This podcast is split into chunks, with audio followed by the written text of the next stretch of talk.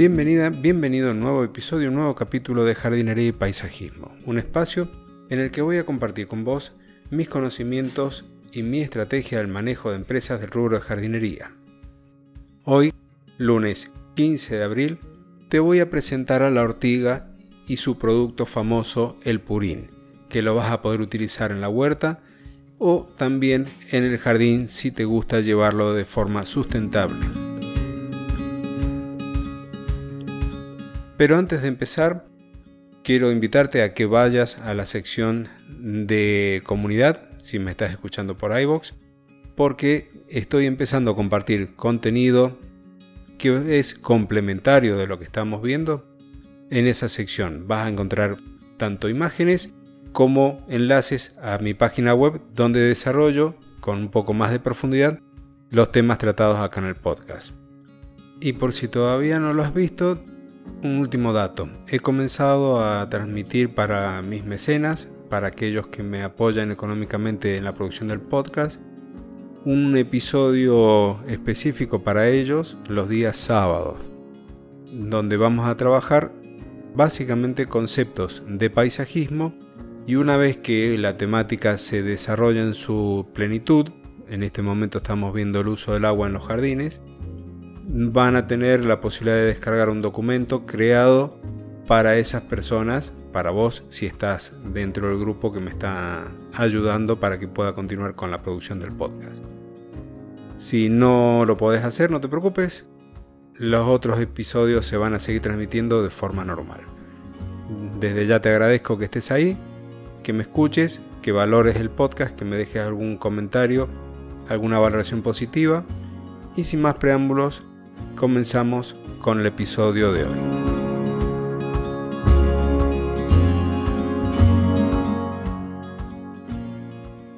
Dos son las variedades de ortiga más empleadas dentro de lo que es la medicina para el ser humano y el caso de la medicina, por de llamarlo de alguna forma, para nuestras plantas.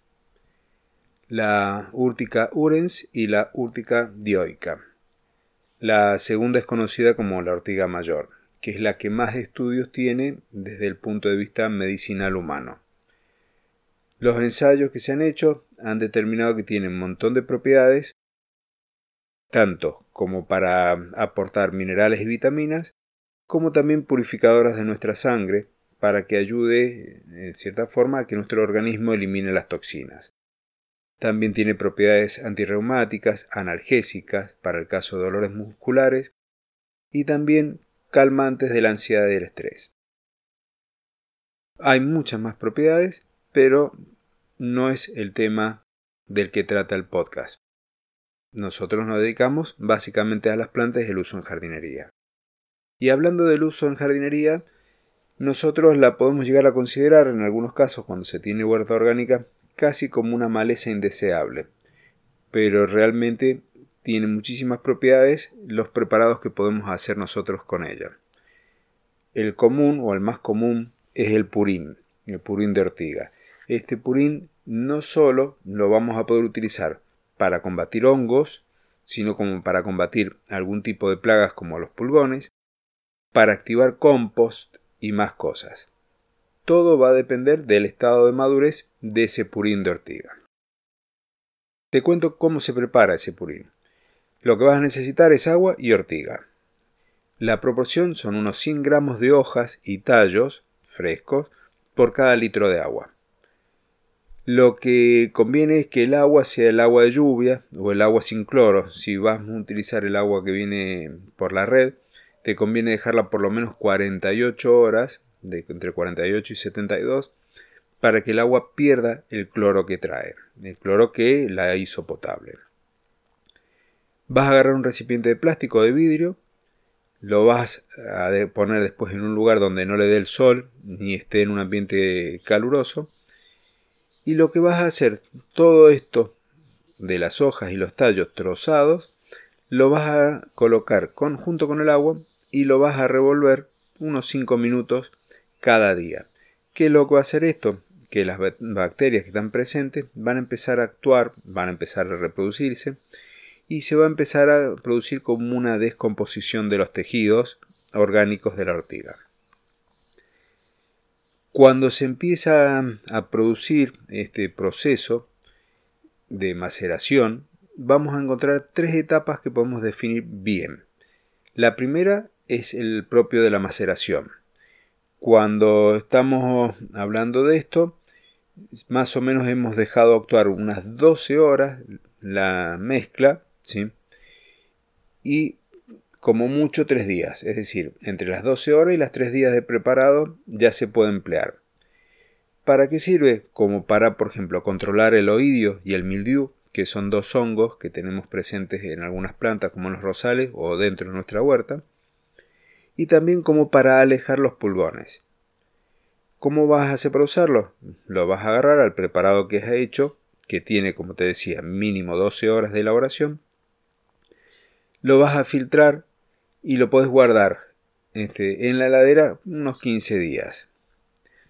La segunda etapa de maduración de este, de este proceso entre la ortiga y el agua es, una vez que pasó esas 72 horas, va a comenzar todo a fermentar y entre los 10 y 15 días después de que se empezó este proceso, una vez que lo preparaste, ya vas a poder utilizar el líquido que tenés ahí como un abono líquido, ya sea para regar o para utilizarla ah, de forma foliar.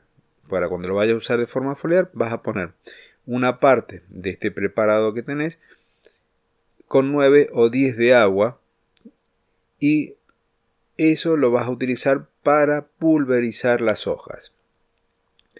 También te sirve como insecticida, es decir, si tenés pulgones, este preparado que ya tiene, como te decía recién, entre 10 y 15 días desde que lo preparaste, te, va a servir para fertilizar y para curar eh, con respecto a algunos insectos.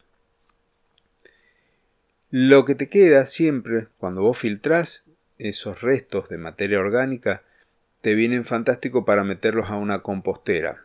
Entonces, si vos estás separando los residuos orgánicos de tu domicilio y estás preparando tu compost para ya sea para la huerta o para las plantas del jardín, estos restos son excelentes como para activar ese proceso de compostaje por la gran cantidad de bacterias.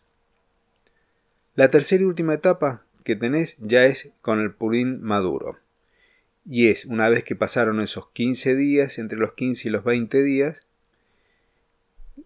este producto, que no lo vas a poder almacenar más de 3 meses, lo vas a poder utilizar para agregar vida al suelo. Vas a estar inoculando bacterias que van a ayudar a que se fije el nitrógeno atmosférico ese nitrógeno que lo van a aprovechar las plantas a través de sus raíces va a hacer que puedan crecer mucho mejor, mucho más verde.